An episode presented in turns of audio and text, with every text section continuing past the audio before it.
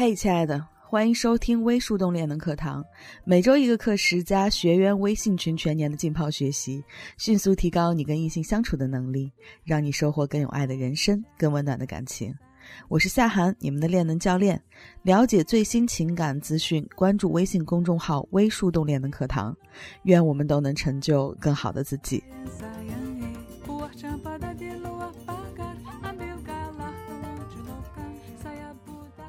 我们今天这一课呢，来讲一讲哈，怎么样运用心理学效应来加大他离开的成本。实际上做这堂课呢，也耗费了我很多的脑力，因为实际心理学效应有非常多，那么有很多其实都是可以拿来用在男女之间的。我需要甄选一些很有针对性的心理效应。那么首先我自己要非常了解它。很多人都觉得男女之间呢有很多显著的区别。其中一条就是男人是理性的动物，女人是感性的动物。其实这是一个认知误区，为什么呢？作为人来讲，哈，男人和女人之间的共同之处实际上远远是大于区别的。所以，男人们呢也都不是总是处于一个理性的状态的，他们也会情绪崩溃、意识失控、放任自己、听从感觉。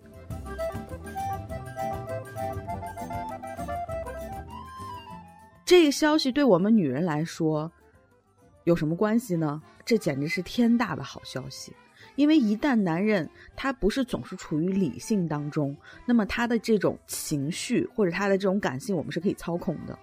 比方说，如果你愿意观察哈，在日常生活当中，你可以发现很多关于男人不理智的时刻，并且。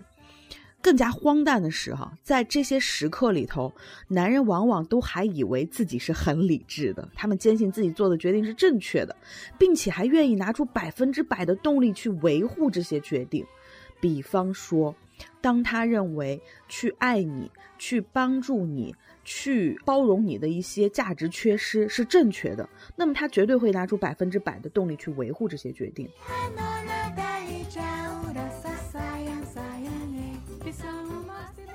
所以说，这个世界上没有一件事情是绝对的，那么也不是说只有一种方法，它就可以解释了所有的现象，包括我们之前说到的价值匹配，这是一个理性的分析。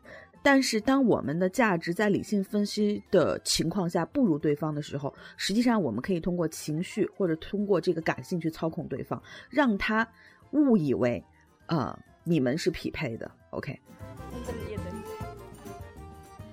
前段时间呢，有一个新闻特别火，就讲的叫一个苏小茂的男人遭遇了骗婚，然后被他的前妻翟星星逼迫着索要一千万补偿费，还有这个房产赔偿等等，然后他实在是忍受不了，就自杀身亡了。你们应该都听过这个消息。那么这个苏小茂可不是普通的老实男人，他是 IT 精英，青年才俊，微凤的开发者，而且是绝对高智商的人群。我要说智商，是因为我们一般都认为高智商的人群，他应该是相对于理智的。那么据说这两个人是在二零一七年三月三十号在世纪佳缘的办公室见的面。OK，他属于线下实体店的一个邀约。根据苏的遗言，第二天翟星星就主动联系他，并且告诉他：“哎，我对你印象不错，希望还可以有见面的机会。”而且他们当时见面的时候还聊了聊苏的特斯拉。然后呢？十四天之后的四月十三号，苏先生呢就花了一百多万给这位翟小姐买了一辆特斯拉汽车。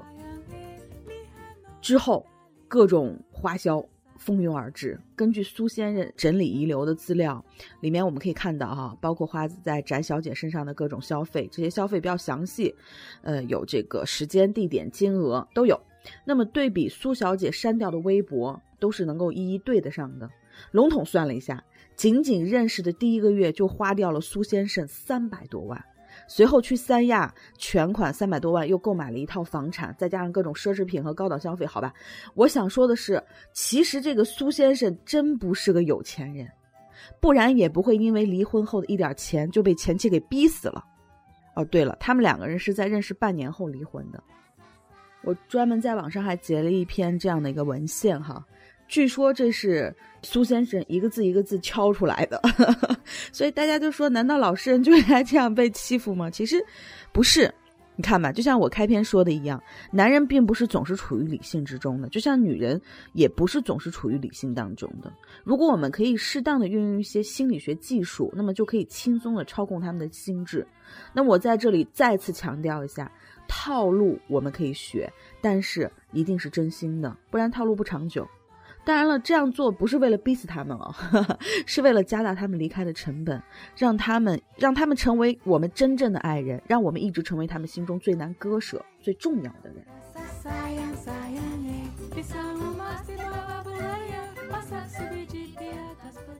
OK，关于心理学效应的课呢，我准备了上下两节。我们今天要先讲的第一个心理学效应叫做曝光效应。我们先来看看三六零百科是怎么解释这个词的哈。曝光效应呢，又叫做多看效应，就是属于简单单纯的这种接触、曝光等等这样的效应。它是一种心理学现象，它是指我们会偏好于自己熟悉的事物。那么社会心理学呢，又把这种效应呢叫做熟悉定律。总而言之，把这种只要经常出现就能增加喜欢程度的现象叫做曝光效应。你会发现哈，比方说你的同事，或者说有一些人，你第一次见他的时候，你会觉得这人怎么这么丑呀，或者这个人怎么这么怪呀？比方说马云，我第一次看他的时候，我觉得他确实长得很奇怪，但是看的多了，听得多了，慢慢的，哎，你也就接受这个人了。OK，这就属于曝光效应。这是二十世纪六十年代的一个心理学家扎荣次发现的，他做了一个非常有趣的实验。在大学的这个学期开始，哈，那么研究者呢，让女大学生在某些课堂上分别出现十五次、十次或者五次，然后呢，这些女孩是从来不和教室里的其他学生交谈的，她们只是出现，她们出现的次数有的多，有的少，有的十五次，有的五次。学期末，让这个课堂上真正的学生呢去看这些女孩的照片，并且询问他们的一个意见，你们猜结果怎么样？结果就特别明显。那些在课堂上出现次数越多的女生，对于学生越具有吸引力。其实她们从来不说话，但是只要看的多了，就反而吸引力会提升，比那些从没有在课堂上出现过的女生呢更让他们喜欢。所以说，看的次数可以增加喜欢的程度。扎荣次呢把这个现象就称为单纯的曝光效应。这个实验呢揭示了人们的一种非理性的行为，就是只要一个人、一件事、一个物。不断的在你眼前出现，那么你就越有机会喜欢上这个人或者事或者物。我们再延伸一下哈，你想想几年前电视媒体还非常火爆的时候，就总是在电视剧最高潮、最精彩的时候，突然间出现那么几条流氓广告，比方说“恒源祥羊羊羊”，或者“今年过节不收礼，收礼只收脑白金”。OK，就是那种简单粗暴的龙翻轰炸，用一句话，然后反复说，反复说，反复说，一次说好几遍，你烦不烦？那么好的电视剧都被打断了，你心里讨不讨厌这些东西？就是这些品牌。但是有一个很奇怪的现象，包括我自己身上也会有，就是当我们真的有一天需要去购买相关的产品的时候，你第一个时间想到的居然是这些流氓广告上宣传的品牌，有没有？OK，这就是曝光效应。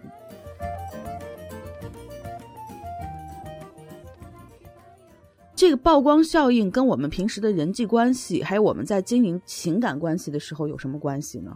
这关系就太大了。大部分时候啊，当人们近在咫尺的交往的时候，不仅是身体上的，也包括心灵上的距离，这样的人际关系的奖赏价值会更高。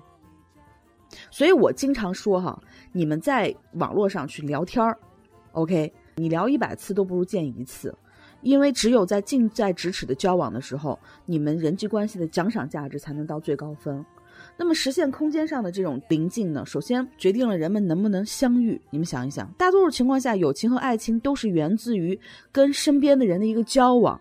我们不一定会爱上所遇到的人，但是你爱上他们，必须得先遇到他们吧，这是一个前提。你想象一下，你上学的教室，你新学期开始的时候，你你最先认识的人是谁？是不是你同桌？OK，谁又会是你的第一个新朋友？是不是你邻桌？你认识的人和你最喜欢的人在上课的时候，你想想，你是跟他们坐在一起呢，还是你们都离得很远？如果可以自由选择座位的时候，你更愿意跟好朋友坐在一起，还是跟陌生人？实际上，研究已经表明了哈，我们更可能与身边的人成为好朋友，也更可能跟身边的人去发展亲密关系。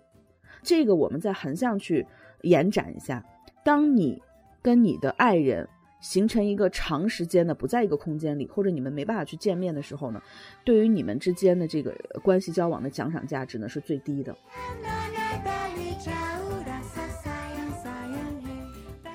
有人呢还曾经做过这样一个实验，他们请麻省理工学院的二百七十位学生呢，分别列出了三个自己最亲近的伙伴。研究就发现，在同一栋建筑里的同一个楼层里的宿舍列出的好友哈，在下面几个房间的比例是什么呢？这三个人如果是距离一个房间，有百分之四十的这种概率；距离两个房间是百分之二十二；距离三个房间是百分之十六；距离四个房间能够成为好友的概率只有百分之十。